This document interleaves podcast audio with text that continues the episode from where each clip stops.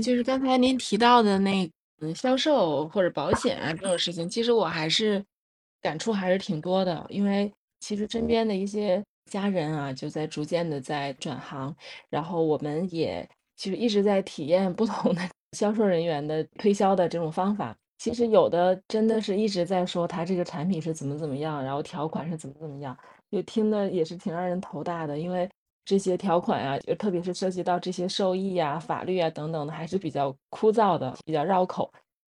有一些情况，如果这里面不提，可能咱们也想不到，所以就会觉得感觉好像就离自己非常远。但是我是在去年的时候，我们学校一个 MBA 的一一个同学，然后在跟他聊天儿。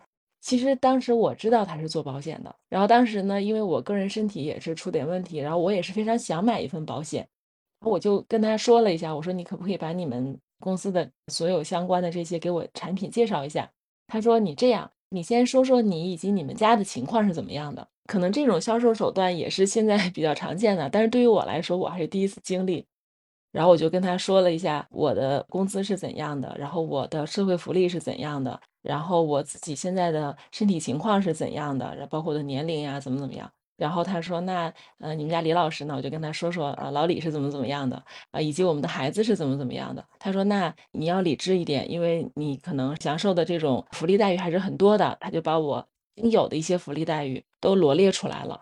他就说：“那你们现在你会发现，所有保障型的。”这些事情上面，你们有几个缺口在哪里？哪里？那这几个缺口呢？呃，适合哪些哪些产品？那这些产品呢？我再给你们整合一下，就是你不要只选这一个公司的这个产品，那家公司的比较好，这家产品另外一家公司的比较好。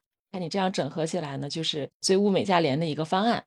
当时他给了我这个方案之后，我就觉得还是挺完美的。就一段时间之后嘛，他把我的情况回去分析了一下，然后又对比了一下，大概是两三周之后吧。他说：“我觉得这个方案就比较好。”他说：“但是呢，我又给你做另外两套方案，你也可以对比一下。”然后他也把这几个方案的相同之处、不同之处、侧重点在哪，包括我要负担的经济上的那个额外的支出都是哪些东西，我将能收获到什么。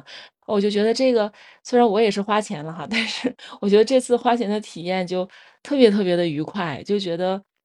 我的重点就不在于说我花了多少钱，而是在于我得到了很多我想以及我应该得到的一些保障，所以我就觉得哦，现在的销售是这样来做的，我就非常愉快。这个案例也分享给大家，希望对大家未来的生活呀，包括亲子关系啊，都有一些好的启发。倾听曼语他说的这一段，就是这个保险的推销员哈，真的是打动他了。我相信可能也会勾起大家很多你们 在买保险当中的一些场景和案例。然后，如果大家有机会的话，可以再为我们分享。